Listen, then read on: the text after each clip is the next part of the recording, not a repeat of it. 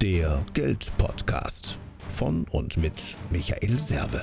Für mehr finanzielle Gestaltungsfreiheit und einfach genügend Geld auf dem Konto.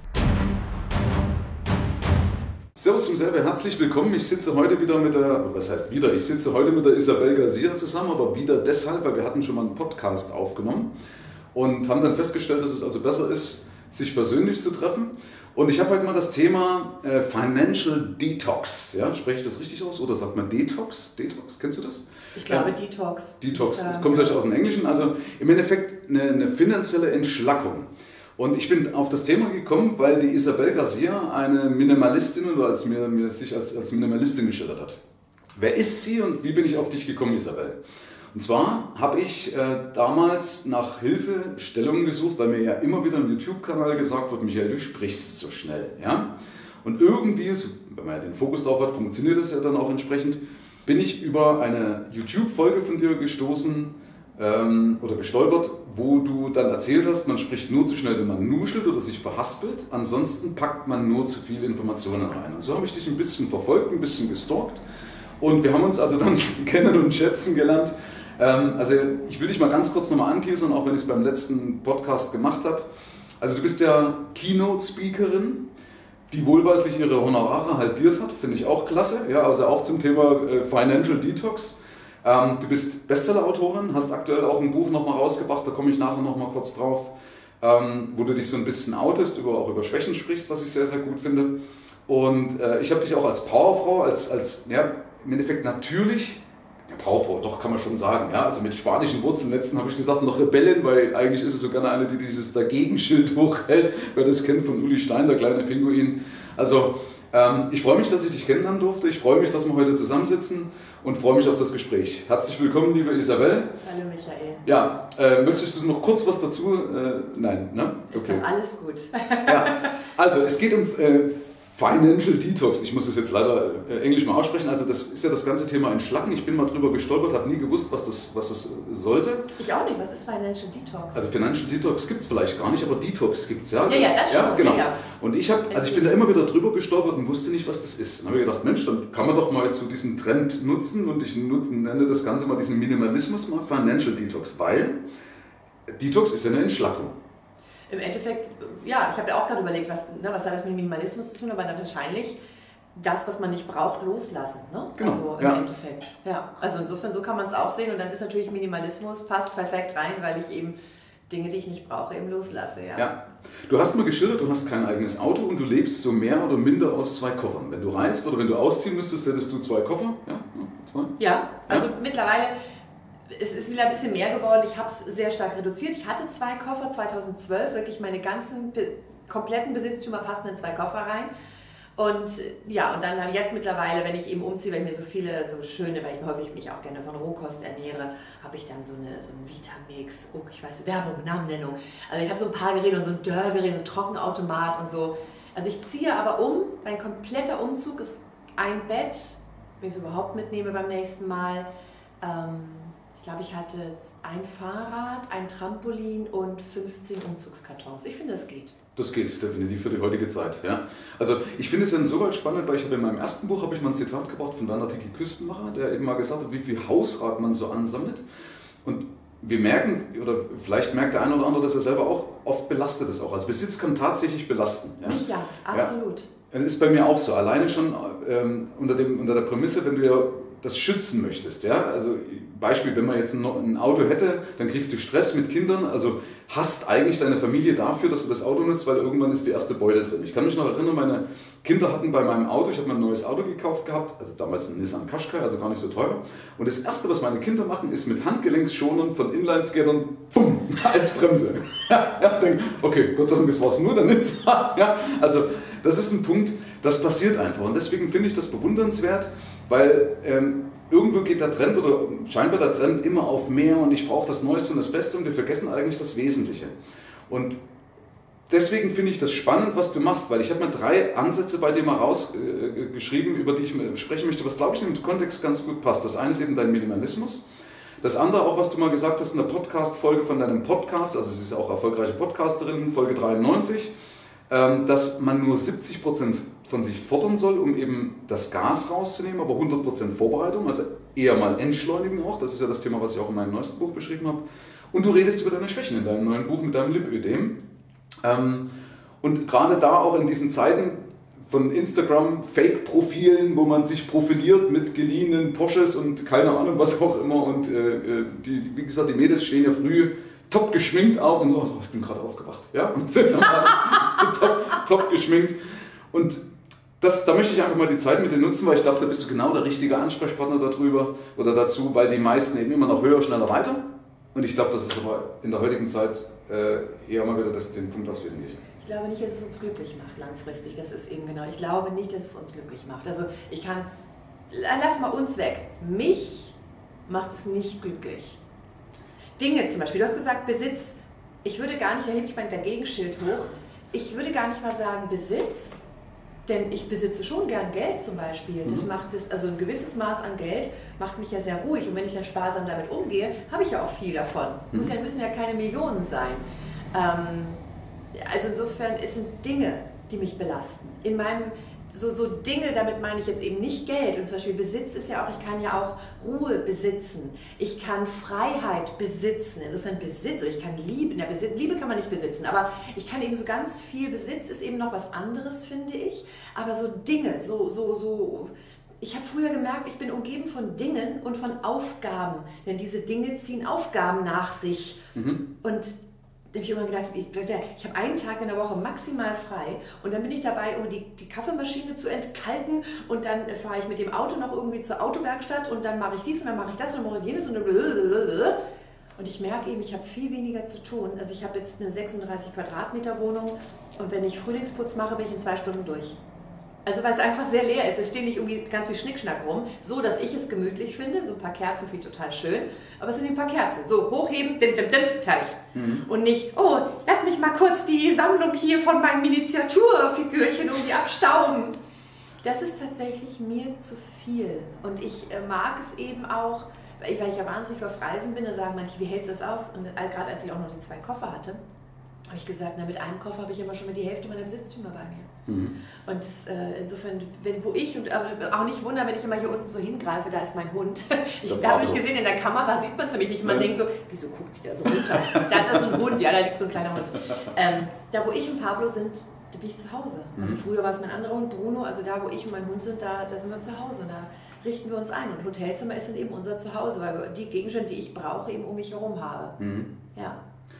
Ja, also ich finde es wirklich absolut klasse, weil erstens mal ist das so, dass wir am Ende des, des Lebens erwiesenermaßen, ja, also zumindest den Menschen aus der Palliativmedizin, wenn man den Glauben schenken darf, ich kann es auch von meiner Frau bestätigen, weil die selber auch in dem Bereich tätig ist, die denken dann nicht drüber nach und sagen, ach, ich hatte dann doch nicht das iPhone 10, hätte ich es mir noch gekauft. Ja? äh, nein, das kommt da nicht. Das sind ganz andere Werte, die da hochkommen. Das habe ich ja auch, auch in meinen Büchern beschrieben. Und vor allen Dingen auch, weil du das so schön gesagt hast, Dinge bringen Aufgaben mit sich. Das ist ja gemeint mit der, mit der Spielregel, jetzt muss ich selber überlegen, ob es die vierte oder fünfte Spielregel ist von meinen sieben Spielregeln für Wohlstand. Und das ist ja ein Punkt, dass man immer zu Ende denken muss. Wenn ich mir was kaufe, dass es wieder unter Umständen nicht nur Geld, sondern auch Zeit aus mir rauszieht, ja? Verantwortung rauszieht.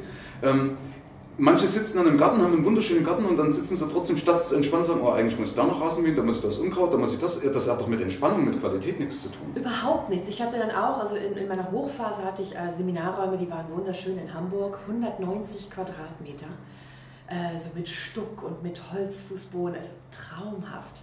Und dann hatte ich äh, ein Haus, gut gemietet, aber trotzdem im Haus, mit, äh, wo die Mieter nebenan wohnten. Super liebe, nette Mieter, wirklich absolut. Und trotzdem, die waren eben Gärtner. Mhm. Also mehr oder weniger, oder kannten sich eben aus, so Hobbygärtner. Also die waren großartig. Und insofern, ich 800 oder 600 Quadratmeter mit Rosenbäumen, mit dies und das und jenem. Und, und sie sagte dann auch so, ja, bitte hier irgendwie bei jedem äh, die Blüte eben einzeln abschneiden und so weiter das war viel Arbeit. Und äh, immer dann, wenn ich dachte, jetzt habe ich mal einen Tag frei, es ist schönes Wetter, ich lege mich in den Garten, ach nee, ich muss ja noch den Garten machen. Oh, und ich sollte das Haus sauber machen. Und dann habe ich angefangen und gesagt, okay, dann hole ich mir einen Gärtner, dann hole ich mir eine Putzfrau für das Haus, ich hole mir eine Putzfrau für, oder einen Putzmann irgendwie fürs Büro, ich hole, ich hole, weil dann musst du wieder mehr, mehr arbeiten, damit du das alles verdienen kannst. Es war eine, eine Abwärtsspirale von jetzt energietechnisch, energietechnisch mhm. von mir. Ja. Und ich bin irgendwie zweimal im Jahr, wenn ich in den Keller oder auf dem Dachboden habe gedacht, oh, ist ja voll, was sortiere ich aus? Und dann habe ich aussortiert und zwei Jahre später oder ein Jahr später dann, boah, schon wieder. Warum? Ja, dass man denkt, so eine Gegenstände machen einen glücklich. Und das ja. ist es doch nicht. Nein, Wahre ja. Begegnungen machen einen glücklich. Ja. Ähm, und damit meine ich eben einfach so, so, ja, so eine Wahrhaftigkeit, so ein Rausgehen, ein Menschen sehen, mit ihm sprechen. Ich habe gerade eine tolle Zugfahrt gehabt von Münster nach Sangerhausen im Harz wo jemand bei mir war. Wir haben zufällig dieselbe Fahrt gehabt, wir kannten uns vorher nicht ne, und hinterher werden wir uns auch nie wiedersehen. Aber diese vier Stunden, er hatte eben, wir hatten wenig Zeit durch Zugverspätung, dass ich mir noch einen Kaffee kaufe. Also mhm. saß ich da eben vier Stunden und habe immer noch einfach mich gefreut, den nächsten Zug geschafft zu haben. Er hat mir auch geholfen mit Koffertragen, er war fit, ne? ich so hinterher. Und dann hat er mir ein bisschen was aus, seinem, aus seiner großen Thermoskanne mit seinem Kaffee, der schon mit Milch und Zucker, so würde ich ihn so nicht trinken, aber und habe ich einen Dip äh, irgendwie einen Keks von ihm bekommen. Und wir haben einfach wirklich schöne vier Stunden zusammen verbracht. Mhm. Und das, das finde ich schön. Ist doch nicht wichtig, ob dich, während ich dieses schöne Gespräch und diese Begegnung habe, ein iPhone 7 oder ein Samsung oder überhaupt ein fucking äh, Handy habe. Ja. Darum geht es doch. Und es, es, bietet mir Freiheit, wenig Dinge zu besitzen. Wenn ich Dinge besitze, habe ich gerne gute Qualität und es ist egal welche Marke, einfach etwas, was mir Spaß macht, dass ich Spaß an den Dingen habe. Aber wenn ich mir zum Beispiel einen neuen Schal kaufe, also immer wenn ich überlege, einen neuen Schal zu kaufen, überlege ich mir, ist der schöner als meiner, den ich jetzt habe? Den, den ich jetzt habe, würde ich dann aussortieren. Mhm. Und ich habe ungefähr zehn Paar Schuhe, was für mich als Businessfrau eben schon ne, mit Wanderschuhen und Sportschuhen und sowas insgesamt zehn Schuhe. Und wenn ich mir neue überlege zu kaufen, überlege ich, sind die schöner als meine jetzigen, denn die würde ich aussortieren. Mhm. Ja. Und das bietet viel Freiheit. Ja. Also auf jeden Fall, ich, ich weiß auch nicht, warum das so ist. Also die, ich, ich vermute manchmal einen Mangel an Selbstwert, wobei es ja auch Leute gibt, die extrem diesen Status brauchen. Aber es ist auch die Frage, warum.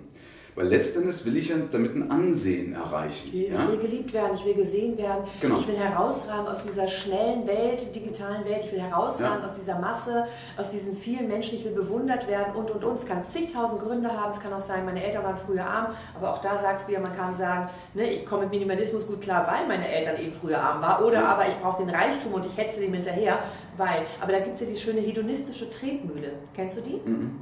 Hedonistische Tretmühle hat Maike Vandenboom, Glücksexpertin, schön beschrieben, dass wir eben im Prinzip in so einem Hamsterrad sind. Also wenn wir denken, okay, ich bin glücklich, wenn ich die und die Operation zum Beispiel habe.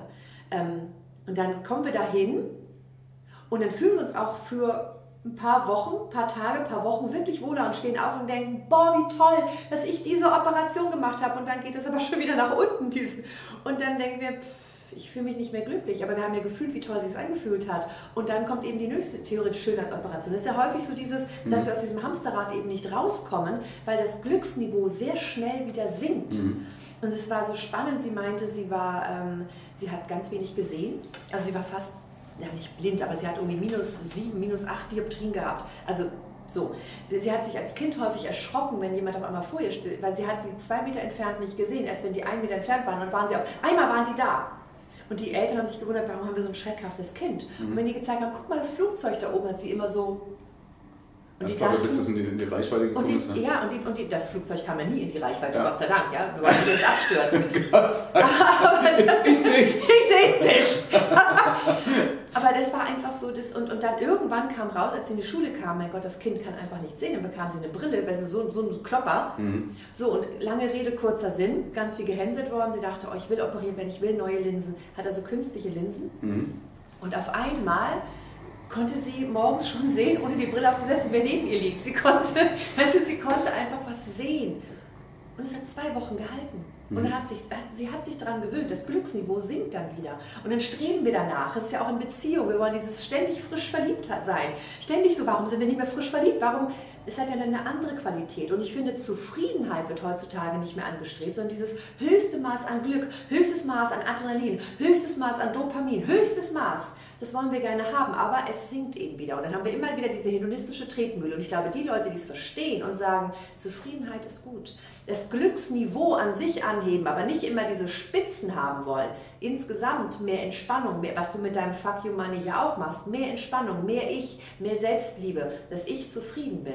das macht, denke ich mal, langfristig glücklich und nicht diese Spitzen. Und ich glaube, das haben eben manche, wollen es nicht sehen, wollen es vielleicht auch genauso haben. Ich will jetzt niemanden beurteilen. Für mich wäre diese hedonistische Tretmühle nichts.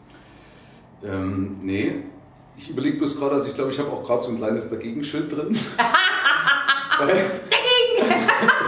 Ja, weil, weil ich glaube schon, dass die Leute, ich glaube, ich kann es nicht beurteilen, ja, ich, ich habe jetzt kein, kein, kein Massenspektrum hier irgendwo, aber ähm, aber ich glaube schon, dass die Leute nach Zufriedenheit streben. Ja? Nur, also auch nicht nach diesen kurzen, kurzen Dopaminschüben, sondern dass es ja unbewusst gesteuert ist. Ja? Das ist ja zum Beispiel, sind das Erklärungen bei Instagram, wo die Leute mal draufschauen oder irgendwas machen, um eben dort diesen Dopaminschub zu kommen. Aber das läuft ja eher unbewusst ab. Also ich glaube nicht, dass die Leute wirklich bewusst ja entscheiden am Tag früh so, also heute gucke ich mal, dass ich jetzt meine 82 Dopaminschübe über Instagram bekomme.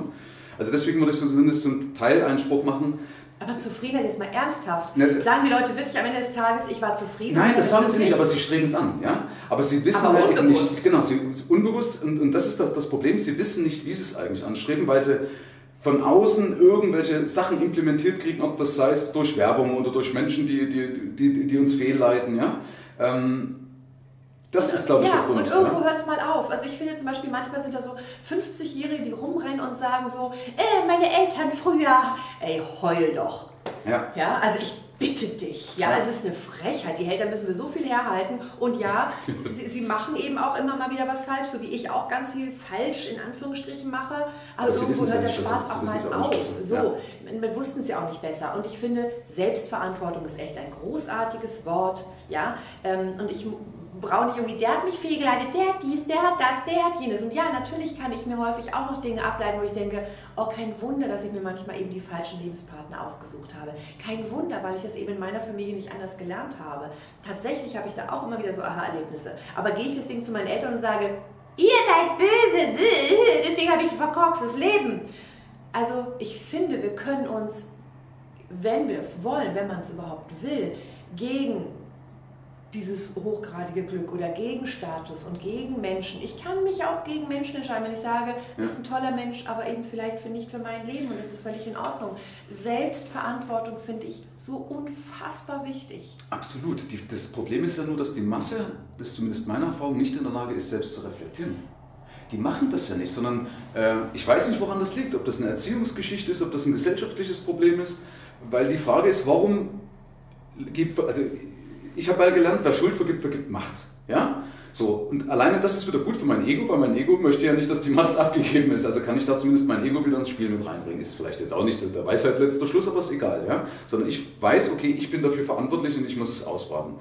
Und, aber ich bin durchaus in der Lage, kritisch immer wieder mal selbst zu reflektieren, so, was hättest du besser machen können, woran liegt Ja, und letztendlich habe ich doch die Entscheidung gefällt. Also man kann auch wieder sagen, wenn mich jemand über den Tisch gezogen hat, ich habe doch auch unterschrieben.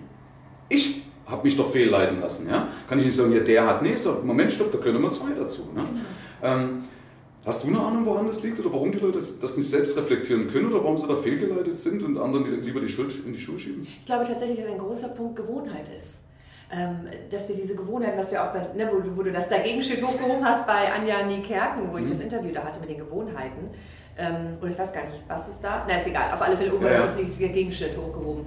Mhm ich glaube, Gewohnheiten, da erstmal das zu erkennen. Und tatsächlich ist mir auch gerade erst, ich bin jetzt 49 und mir ist gerade erst vor fünf Tagen aufgegangen, warum ich mir immer Lebenspartner suche, die im Endeffekt mehr meine Hülle lieben. Also jetzt nicht, weil ich so schön bin, sondern eben einfach, was ich nach außen hin zeige, vermeintlich. Okay. Ähm, und die starke Seite an mir lieben, sagen wir es mal so. Und dieses, kleine verletzte Isabellchen aus der Vergangenheit, ähm, das ist denen zu heftig teilweise. Und die nicht um mich kämpfen. Mhm. Und es sind großartige Menschen, es sind hammermäßige Menschen. Aber ich suche mir immer wieder das. Und tatsächlich ist es eben etwas, was ich gewohnt bin. Und ich mache das unbewusst. Ich mache es mal am Beispiel von dem kleinen Pablo. Ich, äh, als mein Hund gestorben ist, habe ich zwei Jahre gebraucht, um einen neuen zu holen. Pablo ist ja noch ganz jung, mein kleiner Hund. Mhm. Und ich wollte nie wieder so einen Hund wie mein, mein, meinen letzten wir waren so, ja, ich habe wie gesagt lange gelitten, als er tot war, aber er war ein unfassbar komplizierter Hund am Anfang für mich und ich bin sehr an ihm gewachsen. Mm, und ich wollte nicht wieder einen Leithund haben. Ich wollte nicht wieder einen Hund haben, der sich mit allen anderen anlegt. Ich wollte es mal, ich wollte es mal leicht haben. Und es war mir bewusst, dass ich es haben will. Also hier vom, vom Wissen war es definitiv da. Und dann bin ich immer in einen Rudel reingegangen, in so einen Wurf ne, zum Züchter, habe es gefilmt, habe meinem Hundetrainer, der mich beraten wollte, gesagt, hier Michael, guck mal, das ist jetzt der Richtige, der ist ganz ruhig. Nein, das ist wieder Bruno. das kann nicht angehen. Ich den nächsten will. Guck mal, der, das ist wieder Bruno. Mhm. Und auch in diesem Wurf hier, wo Pablo drin ist, ich hätte mir einen anderen ausgesucht. Mhm.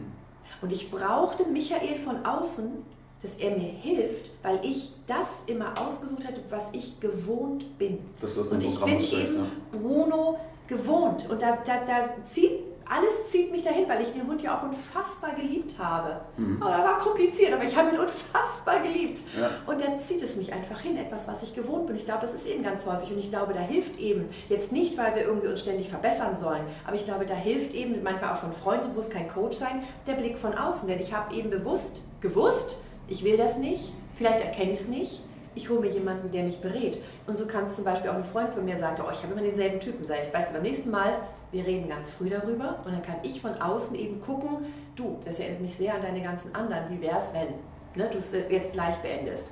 Ich glaube, manchmal brauchen wir diesen Blick von außen, weil wir es vom Kopf her zwar wissen, ich will keinen Bruno, aber uns trotzdem zum Bruno hingezogen fühlen. Jetzt habe ich Pablo und es ist so ein Geschenk. Ich liebe den so, jetzt nicht mehr als es kein Vergleichen, ne, aber es ist einfach, er ist unkompliziert und trotzdem liebe ich ihn mhm. wie Hulle. Okay. Und ich hätte ihn ohne Michael Ich hätte mir wieder Bruno geholt. Ja, ist ein guter Hinweis. Also das, das wir müssen es auch nicht alleine Obwohl lösen, ich reflektiert ja? bin. Ja. Ich muss es nicht allein lösen, es kann ein guter Freund sein. Aber es läuft ja unbewusst. Du siehst ja, du kriegst den Impuls, sagst, okay, das ist meins. Das fängt man ja nicht an rational zu hinterfragen, macht eine Liste, sagt, Moment, stopp, wie wird es sich entwickeln, macht ja in der Regel keiner. Ja? Aber finde ich auch eine gute Idee, gerade beim Lebenspartner, weil da viele ja auch immer wieder in, in, in solche Situationen oder in dieselben Situationen reinstolpern. Auch beim ja? Geld. Man ja. stolpert immer wieder in dieselbe Situation. Von draußen jemanden haben, der wertschätzend, aber kritisch ist und sagt, du, das ändert mich wieder an. Und natürlich ja. wird die Person dann ganz viele Gründe haben, nein, das ist ganz anders. Diesmal ist es ganz anders. Diesmal ist es ganz anders. Diesmal, der jetzt, der kämpft um mich. Nein, dieses finanzielle Projekt, das jetzt. Ja. Ich glaube, es ist eben gut, jemand, auf den man, man eine Absprache vorher trifft wo man sagt, du bitte, wirklich, sei hartnäckig, sag immer wieder Stopp, Stopp, dagegen, dagegen, dagegen, mhm. wenn es so ist. Ja. Und meine Aufgabe ist eben dann auch darauf zu hören. Ich habe auf Michael gehört, deswegen habe ich jetzt Pablo an meiner Seite, dem ich hier, der ist gerade mal acht Monate alt, dem gebe ich zweimal ein Zeichen, bleib auf deiner Matte. Mit Bruno damals, der hätte diese Matte aufgefressen, der hätte dir ans Hosenbein gepinkelt, Echt? der hat mit vier Jahren den Menschen ans Hosenbein gepinkelt, einfach Bein gehoben, du nervst mich gerade. Der hat ja, das ist, äh, und das ist schön, dass er mit acht Monaten das schon kann und alle sagen, boah, das war gut erzogen. Nee, habe ich nicht. Und jetzt musst du also deinen nächsten Lebenspartner dann auch von Michael aussuchen lassen, oder? Von Michael nicht, aber ich habe mir jetzt schon so, erstens natürlich, weil es mein Aha-Erlebnis, warum und wieso das ist. Und mhm. genau, ich weiß jetzt, worauf ich achte und habe schon Freundinnen gesagt, hilf mir dabei, das auszuwählen. Hilf mir, weil ich wahrscheinlich wieder das sagen, ach, der ist doch toll, weil er mich eben an die anderen erinnert. Auch wenn ich argumentatorisch sage, nee, der ist ganz anders. Mhm. Nee, das ist nämlich auch wie immer, dass ich immer behaupte, der ist jetzt anders. Okay. Ist er aber nicht. Ist immer genau richtig, das meistens stimmt. Und, und das ist eben das äh, Spannende. Ich glaube, manchmal dürfen wir auch den Blick von draußen haben. Und ich glaube einfach, die Welt ist so schnell da draußen. Ich glaube einfach, wir haben so viele Eindrücke, so viel. Und dann diese ganze Selbstoptimierungswahn. Und wir denken, wir müssen alles alleine machen. Wir wollen ja so toll sein. Ich glaube, wir dürfen uns mal zurücklegen. Wir dürfen mal durchatmen. Und wir dürfen überlegen, woran könnte es liegen, nicht um jemandem die Schuld zu geben, sondern um zu gucken, beim nächsten Mal, ich kann es anders machen und eben dieses Wissen, es kann sein, dass ich es alleine eben nicht hinkriege. Vielleicht brauche ich, wie bei Pablo, den Impuls von draußen. Ich denke, dass es fast grundsätzlich so ist, weil wenn man sich von der Biochemie das mal anschaut, weil du hast ja, das läuft ja alles unbewusst ab. Also wie gesagt, den Homo economicus, den haben sie ja widerlegt. Ja? Und die haben ja Tests zum Beispiel gemacht ähm, mit, mit, mit Hirnscans, wo sie Menschen was gezeigt haben und haben gesagt, du entscheidest. Ja? Und die haben aber im Vorfeld, also die haben während haben praktisch das gezeigt und im Bruchteil von einer Sekunde war die Entscheidung gefällt. Ja, und der hat dann nur noch mal kurz überlegt und hat gesagt, ja, ich habe rational das abgewegt. Das hast du gar nicht. Ja, innerhalb von einer Millisekunde hat uns das Gerät angezeigt, dass du die rechte Seite wählen wirst. Ja, und wenn ich das doch weiß, wenn ich weiß, dass eigentlich mein, mein Bewusstsein gar keine Rolle spielt, sondern dass alles vielleicht über meine Spiegelneuronen in mein limbisches System sofort reingeht, ich sage, mag ich, mag ich nicht, ja, diese Freund-Feind-Kennung. Und genauso ist es ja auch beim Hund, mag ich, mag ich nicht. Ja, da, wird, da laufen diese Synapsen werden befeuert, ich will jetzt hier nicht klugscheißen, aber die praktisch befeuert, die am schnellsten gehen. Und das sind ja die, die am längsten schon existieren. Ja, das sind ja genau. diese Stämme, ich weiß nicht, wie die heißen, aber die sind ja am dicksten, dadurch heißt geht dieser elektrische Impuls am schnellsten. Das heißt, ich komme ja nicht ohne weiteres aus der, aus der Nummer raus, weil ich eben so extremst konditioniert bin. Ja, danke für den Hinweis. Und das sagt Gerhard Hüther zum Beispiel auch, der Neurobiologe, der sagt eben, jedes Gehirn ist anders. Er sagt, es ja. ist so schwach, als wenn wir sagen, die Gehirne sind gleich. Nee, ja. jeder hat ein anderes Gehirn, weil jeder eben andere Stämme gebaut hat, wir jeden ja. Tag dazulernen. Genau. Und das finde ich eben auch so spannend. Ja, da können wir eben dann äh, ist es eben dann eine Herausforderung, da eben wieder tatsächlich rauszukommen. Da hilft eben so ein Blick von draußen. Definitiv, ja, definitiv. Also, liebe Isabelle, ganz kurz nochmal back to roots, also, oder ein, ein Hinweis nochmal, ähm, wo ich mich auch wieder erkannt habe. Wir haben damals angefangen, ähm, ich glaube auf 24 Quadratmeter, weil wir ja mit diesen ganzen Ansammlungen waren, wo du sagst, wie viel Umsatz, äh, wie viel Umsatz, Umzugskartons. Und wir haben, äh, haben uns dann gesteigert auf, ich glaube, paar 90 oder sowas, dann hat man mal 220 und aktuell 468 Quadratmeter Nutzfläche. Viel zu groß, keine Empfehlung, Finger weg. Ja, also mit Büro, aber trotzdem. Das Lustige, das ist alles voll. Und ich habe mir dann auch gedacht, sagt Michel, wie hast du früher auf 24 Quadratmeter, waren sogar noch 8 Quadratmeter Balkon, also 16 Quadratmeter, sag, wie hast du auf 16 Quadratmeter alles, also wirklich alles untergebracht, was mein Leben irgendwie, was mein Lebensinhalt war. Ja? Und da hatte ich aber auch schon einen PC und ein Aquarium, also nicht, dass du sagst, okay, jetzt habe ich da wirklich nur zwei T-Shirts. Ja? Ähm, mein Schrank ist jetzt eigentlich auch nicht größer. Also kann man schon mal drüber nachdenken, was man sich da eigentlich im Laufe des Lebens antut und was das kostet, zumal es gibt ja nicht umsonst diese, diese, diese Schrankleichen, sagen sie dazu, ich glaube, so 10% von dem, was im Schrank ist, nutzen wir tatsächlich. Das heißt, 90%, kann man auch mal drüber nachdenken, ist umsonst ausgegeben. Und nicht nur ja unter dem Aspekt, dass es mein Geldbeutel belastet, sondern das belastet Umwelt. Ja, das sind, das keine Ahnung, was ja da alles passiert ist, um das Ding zu nähen, zu machen, hierher zu bringen und dann vergammelt es und landet in der Altlagersammlung. Die anderen zwei Punkte würde ich nochmal ansprechen, weil ich glaube, Minimalismus haben wir schon drüber gesprochen. Finde ich auch, denke ich, Ja, haben wir bastig ähm, gemacht. Ich möchte zumindest mal darauf eingehen, weil das haben wir ja bei der Podcast-Folge schon mal besprochen, weil ich fand das auch sehr interessant, weil du gesagt hast, ähm, auch wieder zum Thema Entschleunigen, 70% von sich fordern, um das Gas rauszunehmen. Und du hast mir auch nochmal erläutert, damit ich es eben, weil ich es erst in den falschen Hals gekriegt habe, aber 100% vorbereiten. Magst du da nochmal kurz was dazu sagen? Äh, Weil das Problem ist ja, dass viele Leute einen viel zu hohen Anspruch an sich haben. Ja? Und dadurch ja verbissen werden und dadurch verkacken, auf gut Deutsch gesagt. Genau, also ich kann zum Beispiel, du bist ja heute mit der Deutschen Bahn angereist und hast gesagt, huh, es war schon herausfordernd. So, du kannst es 100% planen. Und in dem Moment, wo ich in den ersten Zug steige, lasse ich los und plane 30% praktisch Anschlüsse und so weiter werde ich nicht bekommen. Darf ich ganz kurz einhaken? Es gibt ja das, das jüdische Sprichwort, wenn du Gott zum Lachen bringen willst, mach einen Plan. Ah, das wollte ich auch gerade sagen, ich, ne, aber genau das ist, es ein, nee, es ist ein super, super Spruch, genau. Ja. Ähm, den Plan finde ich gut, aber genau, du bringst ihn zum Lachen, es wird wahrscheinlich nicht so sein. Mhm. Und deswegen lasse ich los. Also zum Beispiel eben auch, ich bereite vielleicht einen Vortrag vor, 100 Prozent, überlege mir, was könnte ich sagen? Gut, ich spreche mal frei, aber natürlich überlege ich mir, was, ne, wer sitzt da vor mir, was für eine grobe Schlagwörter und so weiter. Aber da lasse ich sogar noch mehr los. Aber es geht ja nicht darum, dass ich den Inhalt nicht bringe oder dass ich was anderes sage, sondern die 30 Prozent, die dürfen wirklich schief gehen. Mhm. Also ich darf 30 Prozent irgendwie Blackout, mal eine Geschichte nicht gut zu Ende bringen, mal auf eine Frage keine Antwort haben. Deswegen auch wirklich 30% soll viel sein, es soll nicht 90, 10 sein. Mhm. Dann denke ich so, oh Gott, ich habe die 10 Prozent schon verbraucht. Ich möchte, dass die Leute entspannt sind. Und wenn wir entspannt sind, dann sind wir auch gut. Mhm. Das ist ja dieser alte Trick, gehst du in so eine, in so eine ähm, äh, so eine Show, du kannst eine Million gewinnen, wenn du jetzt in kürzester Zeit, oder nehmen wir so ein Dschungelcamp. Ich habe jetzt gestern, ich habe beim Freund übernachtet und die haben sich Dschungelcamp angeschaut. Hey, ich war also auch mal wieder dabei. Ähm, und dann sollte irgendjemand so ganz schnell irgendwie so einen Stern dann von so einem Dings da so irgendwie abrollen. Ja, und nichts dagegen, jeder, der es guckt, sollte machen, das ist bestimmt lustig. Ähm, und dann ist er abgerollt. Und das Blöde ist eben immer dieses Unterdruck. Wenn man sagt, nur noch 10 Sekunden, nur noch, äh, und dann kriegen wir es. es nicht mehr hin, dann vergeigst du das. Und genau das passiert mit den 100 Prozent. Wenn wir nämlich häufig denken, oh Gott, das ist jetzt schief gelaufen. Und dann setzt es uns unter Druck. Oder weil wir diesen, diesen Stress haben, Mensch, ich muss diesen Zug noch kriegen. Da ich sowieso einplane, kann gut sein, dass ich den jetzt nicht bekomme, gehe ich da relativ entspannt. Ich gehe zwar zügig, ich versuche ihn noch zu bekommen, aber ich stelle mich schon drauf ein. Und wenn nicht, kann ich mir einen Kaffee holen und muss nicht den Kaffee irgendwie äh, aus der Thermoskanne von jemand anderem trinken, weißt du so.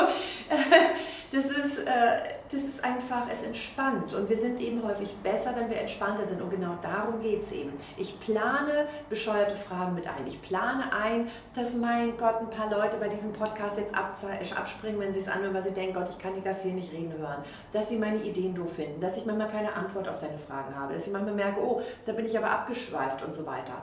Das entspannt und es sind eben Regeln aus dem Improvisationstheater. Ich habe ja Gesang studiert, Schauspiel war ein Nebenfach und da haben wir eben auch Improvisation gelernt. Da war eben Angebote annehmen, was im Prinzip für ein Gespräch auch gilt. Also erstmal zuhören, nicht, dass ich alles sage, oh toll, toll, toll, toll, sondern ich höre eben hin, ich gebe meinem Gegenüber die Chance. Ich ich betrachte ihn nicht, was auch Gerald Hüther ja so schön sagt, ich betrachte ihn nicht als Objekt, sondern als Subjekt mit einer eigenen Meinung. Und er darf eine eigene Meinung haben, er darf ein Dagegenschild haben. Mhm. Na, wir mögen uns ja nicht weniger, nur weil wir beide gerne ein Dagegenschild haben. Kontrovers ist ja sogar gut. Richtig, also insofern, da ist also jemand, der eine eigene Meinung hat, ein eigenes Denken hat und so weiter, sogar mit dem eigenen Gehirn. Ähm, ja, das finde ich echt spannend. Weißt du, wir parallel zu finden, alle ein eigenes Gehirn. Also ja, sagen erst einmal den Menschen sehen. Dazu gehört eben auch die eigene Idee erstmal loslassen, was viele nicht machen. Deswegen können sie nicht aktiv zuhören, ja. weil sie mich ständig denken, oh warte, warte, da fällt mir was ein. Deswegen habe ich ja hier auch ein Buch, was man jetzt bei YouTube sehen kann und schreibe mir immer sofort etwas auf. Server ist doof. Nein. schreibe mir sofort, wenn ich eine Idee habe, damit ich dich eben nicht unterbreche. Und vielleicht nehme ich es auch später nicht und ja. komme nochmal zurück und vielleicht ja. Mhm. Spielt keine Rolle, aber ich habe es mir aufgeschrieben und ich höre dir weiter zu, damit ich mich auf deinen Verlauf, wir haben uns ja auch später schon vorhin ja auch schon so ein bisschen in eine andere Ecke verabschiedet thematisch. Ich folge dir da einfach. Warum auch nicht? Das Gespräch entwickelt sich. Genau. Ähm, also insofern 70 Prozent nur, damit wir entspannt sind, gute Ideen haben, dann eben Angebote annehmen und eigene Ideen im ersten Schritt loslassen. Natürlich nicht jetzt irgendwie sagen, ist doch scheißegal, wo wir hingehen und alles läuft schief, nicht jedem zustimmen und Honig ums Maul schmieren und nicht irgendwie sagen, ich vertrete nie meine Ideen. Das ist nicht die Grundidee. Es geht bei der Grundidee darum, ich entspanne. Und ich bin wertschätzend beim Gegenüber gegenüber. So, und auf der Bühne ist es eben so leicht zu sehen. Stell dir vor, eine Person, wir machen, machen Impro, ja? Ich stehe schon auf der Bühne, du kommst an und ich, du weißt noch nicht, was ich sagen will. Ich überlege mir, oh, ich, ich tue so, als ob, als ob Michael mein Liebhaber ist. Ah, das wird toll, das wird toll. Und du kommst eben rein und denkst, oh, ich, ne, ich spreche gleich mit Isabel, als ob sie meine Steuerberaterin ist. Mhm. das wird cool. Und dann sage ich, hallo Michael. Ah. Und du so, also Sie als Steuerberaterin, Frau Gassier, sollten mich so nicht ansprechen. Nein, du bist nicht mein, ich bin nicht deine Steuerberaterin, du bist mein Liebhaber. Nein, du bist mein Steuerberater. Nein, du bist mein Liebhaber. Ja, und man denken, schon was, was ist das denn für ein Theater? Und auf der Bühne ist es so offensichtlich. Und genau so eine Gespräche finden permanent da draußen statt. Mhm. Die hat mich angegriffen über Facebook, hat sie nicht, hat sie doch, noch hat sie doch. Also, ich habe das gesagt, du hast das gesagt. Und keiner nimmt wirklich wahr, dass wir unterschiedliche Gehirne haben, dass wir einen blinden Fleck haben, dass wir nur 90 Prozent äh, oder 10 Prozent maximal bewusst leben und bewusst Dinge wahrnehmen, dass wir von 150.000 Wahrnehmungen nur jeder Mensch eins bis sieben Dinge auswählt und jeder an, wir gucken hier raus auf die Straße in München, jeder sieht da, wir beide sehen was anderes. Verständnis ist fast unmöglich. Mhm. Insofern ist es so albern, dass wir sagen, so und so sind die Regeln. Und da hilft eben Improvisieren. Es entspannt einfach, den anderen Menschen sehen. Und sagen, ah, ist ja spannend, du hast das gesehen. Du hast das gesagt, nein, du hast das gesagt, nein, ich habe es nicht gesagt ja, ne, nur weil ich mich nicht erinnere, heißt nicht, dass ich es nicht gesagt habe. Ja, ist richtig. Ne? So wie die Vera irgendwie das mit den Inseln gesagt richtig, hat. Richtig, ne? genau. Und ja. da hilft eben dieses Improvisationstheater. Also 70 Prozent von sich nur verlangen, um eben entspannt zu sein. Ich plane die Pannen schon mit ein, dass mir vielleicht die Begrüßung missgelingt oder, oder, oder. Ähm, richtig mein Gegenüber sehen, das bedeutet eben dieses Ja sagen, was ja auch Ralf Schmidt sagt, so Improvisationskünstler. Äh, und, äh, und dann eben aber auch die eigene Idee im ersten Schritt loslassen. Mhm. Danach kann ich immer noch gucken, bringe ich sie noch ein, ja oder nein. Genau. Mein Serve ist doof, bringe ich es irgendwann mit rein oder nicht? das machst du am Ende. Ja, also, ich muss aufschreiben, Serve ist Serve doof. Ist doof. Ähm, ähm, ja, jetzt, jetzt habe ich mich selber durch den Scheiß rausgebracht. Selber schon. Siehst du, das ist, ich hatte den Fokus genau auf den Blödsinn, jetzt habe ich. Wir haben es also, abgearbeitet, du wolltest zum Dritten Genau, die, die Botschaft, ähm, dass ich schon ungefähr die Richtung weiß, aber eben auch loslassen soll. Ich habe mir mal aufgeschrieben, weil es unverkrampft auch eben besser geht. Ja? ja. Ähm, kannst du dir vorstellen, wenn du, wenn du dein normales, deine Haustür aufschließt, habe ich keinen Stress. So, wenn ich aber hinter mir irgendjemand habe, irgendeinen schwarzen Mann, dann kriegst du die Haustür nicht auf in der Zeit. Ja? Kannst du vergessen. Und so ungefähr läuft das ja auch dass ich mir selber dann den Stress mache und da ist es halt besser, wenn ich gar nicht erst diesen Anspruch zulasse. Wir werden ja sowieso aufgeregt, wenn du jetzt beispielsweise auf der Bühne stehst. Ja? Aber vielleicht kann ja der eine oder andere was damit anfangen, dass es auch normal ist, seine menschliche Seite zu zeigen, ja? Ähm, dass es nicht unsympathisch rüberkommt und dass man auch eben davon ausgehen muss, dass der andere mich gar nicht verstehen kann. Genau. Ja? Das, ähm, das, dürfen wir feiern. Wenn wir uns verstehen, dürfen wir das feiern. Ja, genau. Und das ist eher selten. Das ist ein Wunder. Ja, und oft denk, vielleicht denkst du auch bloß, du verstehst dich, verstehst du eigentlich gar nee, nicht. Ja? Das genau, kann ja auch alles sein. Weil du was ganz andere Assoziationskette darunter ja. hast als ich. Und ich denke, du sagst, ich finde es toll, ich sage, ich finde es auch toll, aber ich finde es aus einem ganz anderen Grund toll. Genau. Ja, also da müsste man so oft rückkommen, so wie meinst du das, was meinst du unter toll und, und so weiter. Also das, kommt das spielt ja keine Rolle. Genau. Ja, auch wir feiern uns, wir haben beide Spaß, wir finden es beide toll, wir begegnen uns, alles ist gut. Alles ist gut, genau. So, dritter Punkt äh, damit, man soll immer sein Thema erschöpfen, nicht seine Zuhörer. Rede über deine Schwächen. Also du redest über deine Schwächen. das ist ja auch so ein Punkt, was ich vorhin gesagt habe, ähm, dass die Leute sich scheinbar einen Zacken aus der Krone brechen mir wurde immer nachgesagt, Michael, ich finde es das toll, dass du, über deine, dass du deine Schwächen zugeben kannst. Fällt mir nicht schwer, keine Ahnung, ich habe das also nicht antrainieren müssen, sondern das ist Grundbestandteil meiner Persönlichkeit. Aber du hast doch gar keine Schwächen, Michael. Du bist doch perfekt. Das mit dem mich sehr bist doof mache ich erst später. Du bist doch so toll. So, mach ich's toll? Mach ich's super? Mhm. Habe ich jetzt mit meiner 100 Euro verdient? Ich habe keine Doch, da, da vorne ja. Über Schwächen reden. Ich finde es auch tatsächlich nicht dramatisch. Aber es ist ein Prozess und ich glaube, es fällt immer leichter, je älter wir eben sind. Und tatsächlich habe ich eben eine Schwäche, und darauf spielst du ja an, habe ich eben häufig versteckt, ähm, so gut es eben geht. Ähm, und das ist eben mein Lipödem. Das ist eine schmerzhafte Fettverteilungsstörung. Ich erwähne deswegen schmerzhaft nicht, um eine große Mitleidswelle zu erzeugen, sondern das ist eben das. Ähm, Jens Spahn lässt eben grüßen. Seitdem ist Lipödem ja in, in, in Bildzeitung Munde und Echt? behaupten irgendwie alle, es wäre eine Schönheitsoperation es hilft einfach, die Schmerzen wegzunehmen. Und ich finde, jeder hat es verdient, dass die Krankenkassen etwas bezahlen, ja. wo die Schmerzen dann weg sind. So, also wie es gemacht wird, darüber müssen wir nicht weiter reden. Aber ich habe tatsächlich sehr, sehr, sehr, sehr lange Essstörungen gehabt. Ähm, wir müssen nicht ins Detail gehen, ist nicht lecker und habe mich runtergehungert und so weiter, bis ich um über 1,80 nur 57 Kilo wog und habe eben trotzdem meine dickeren Beine gehabt. Also insofern, wenn Sie ins Internet gehen, Sie werden bei mir, wenn Sie denken, es ist dieselbe Frau, ich wiege also immer mal so 35 Kilo weniger und 35 Kilo mehr. Mhm. Ähm, und manchmal bin ich eben sehr, sehr, sehr, sehr, sehr, sehr dünn. Da finde ich mich dann schön, in Anführungsstrichen. Und dann bin ich eben, und jetzt im Moment habe ich gerade mehr so die fülligere Ausgabe von Isabel. Und, äh, und dann habe ich eben, also das habe ich versteckt, dass ich eine Krankheit habe, dass meine Beine eben so ungefähr ja, zwei, drei, vier Kleidergrößen mehr größer sind eben als mein Oberkörper. Verstecke es in langen Kleidern, heute habe ich auch wieder ein Kleid an. Ähm, und ich habe aber auch die Schmerzen versteckt. Ich bin eben auch auf Veranstaltungen mit meinen High Heels rumgerannt, weil natürlich die High Heels die Beine noch mehr strecken ne, und habe einfach die, Beine, äh, die Zähne zusammengebissen. Und ich habe richtig, richtig heftige Schmerzen gehabt. Und ich habe einfach gedacht, scheiß drauf, Isabel, schaffst du schon. Chaka, chaka, chaka, chaka. Und, äh, und habe mal im Hotelzimmer dann danach geheult, weil, weil ich so eine Schmerzen hatte. Aber vorher raus, Hauptsache die Beine sehen schlank aus. Mhm. Und, äh, und ich war schon in vielen Punkten, wo ich mich eben gezeigt habe, aber tatsächlich mit diesem Buch, wo viele nicht so verstehen, warum schreibst du jetzt ein Krankheitsbuch, ähm, jetzt muss ich nichts mehr verstecken. Und vorher war es eben wirklich so, will ich, wenn ich einen neuen Partner kennenlerne, sofort sagen, du, unter dem Kleid verstecken sich übrigens dicke Beine, weißt du, ich habe da eine Krankheit, ist vielleicht doof beim ersten Gespräch, aber wirst du ja sowieso irgendwann sehen. Das muss ich jetzt nicht mehr machen. Es ist ein Befreiungsschlag. Es ist ein ne? Befreiungsschlag, ich ja. zeige mich als Ganzes. Und ich ja. ähm, habe jetzt eben teilweise in Trainings meine Barfußschuhe an. Ich äh, habe eben flachere Schuhe an, auch wenn es die Beine nicht streckt, eben bei Vorträgen und, äh, und sage ihm einfach, ja, Leute, seid froh, dass ich überhaupt hier stehe. Manche sind mit meiner Krankheit im Rollstuhl. Mhm. So, also insofern, ich, ich, ich, ja, ich zeige mich als Ganzes und es ist für mich ein Befreiungsschlag, eben darüber zu reden, mhm. ähm, damit ich eben nicht mehr so tue, als ob ich da normal wäre, was auch immer normal ist. Das genau. Und vor allem, was ja viele auch vergessen, dass du dadurch meines Erachtens ja auch sympathischer warst. Also ich habe mir mal ein paar Notizen Ach, ich war vorher war ich nicht sympathisch? Na, guck mal. Das ist ja eine Frechheit. meine Insel, ich will wieder zu meiner Insel. ich will zu meiner Insel. ähm, ja, genau, sehen wir haben wir schon wieder. Aber ja, aber ähm, das kennst du, oder ich habe zum Beispiel eins mal aufgeschrieben, das merkt mir oft, du sagst Frauen, du machst Frauen ein Lob und sagst schickes Kleid. Und dann sagen, ach ja, stimmt, das hier ist ein Fleck.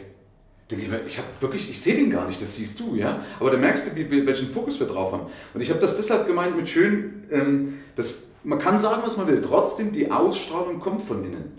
Du kannst, es ist natürlich vielleicht schon irgendwo eine Mischung, ja, ich will jetzt hier nicht klugscheißern, also schöne Menschen kommen auch weiter im Leben, da gibt es ja auch Studien darüber, ne? aber es gibt doch so oft schöne Menschen, wo du denkst, boah, da macht dein Mund auf, wo du redest mit dem, denkst du, uh, ja, dann hast du manchmal Menschen, den du nicht gleich anziehen findest, ja, und dann erhältst du dich mit dem und dann sagst, boah, das ist aber sexy, ja, oder die ist sexy, ja. Also es spielt ja zumindest eine extreme Rolle, ja, ja. Und, und, und man merkt doch, wenn Menschen oder haben mehr Anziehung. Wenn sie sich selber mögen, dann sind sie aufrechter. Ja? Dann haben sie eine ganz andere Körperhaltung, eine ganz andere Mimik und dann läuft das unterschwellig ab. Also deswegen finde ich das umso mehr gut, weil ja auch jeder Makel hat. Wir denken immer, die anderen sind perfekt. Nee, ich habe das in meinem Buch ja auch drin äh, mit diesen Autopsieberichten, ob das von Patrick Swayze war als Sexiest Man Alive äh, von, von Whitney Houston und, und da kannst du überall googeln.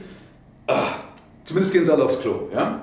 Ähm, also ich finde in deinem Buch eben auch so schön dieses, diese, diese Aussage, man kann es eben als Entschuldigung nehmen oder man kann es eben als, ja, so nach dem Motto, meine Eltern sind so und so gewesen, kein Wunder, dass aus mir irgendwie Straftäter wurde oder was. Ne? Und gerade weil meine Eltern so waren, ist aus mir irgendwas geworden. Ja. Das ist eben beim Lipidem auch sehr stark. Viele sagen, ja, kein Wunder, dass ich Depression habe, dass ich scheiße bin, dass alles mein Leben doof ist und, und, und, und, und, und, und. Ich habe ein Lipidem. Ja. Und das ist so auch einer der Gründe, ich werde immer wieder von der Presse im Moment auch gefragt, warum lassen Sie sich nicht operieren? Dann habe ich so gedacht, ja, einerseits denke ich so, oh, ich wäre gern normal und andererseits denke ich, es ist das falsche Signal. Jetzt sage ich nicht, ich mache es nur für die anderen. Es ist das falsche Signal für mich, mich in Selbstliebe zu üben und es ist das falsche Signal für draußen. Denn die, die eben mit dem Lipödem dann eben rausgehen, sind die, die schon operiert sind und normal aussehen. Mhm. Und äh, was ist das für ein Bild, wenn wir sagen, ja, wenn ich normal bin und ich hatte das Lipödem, aber jetzt ist es weg, ich bin eine Lipödem-Gewinnerin. Und das meine ich auch nicht böse, ich freue mich für die, die es geschafft haben.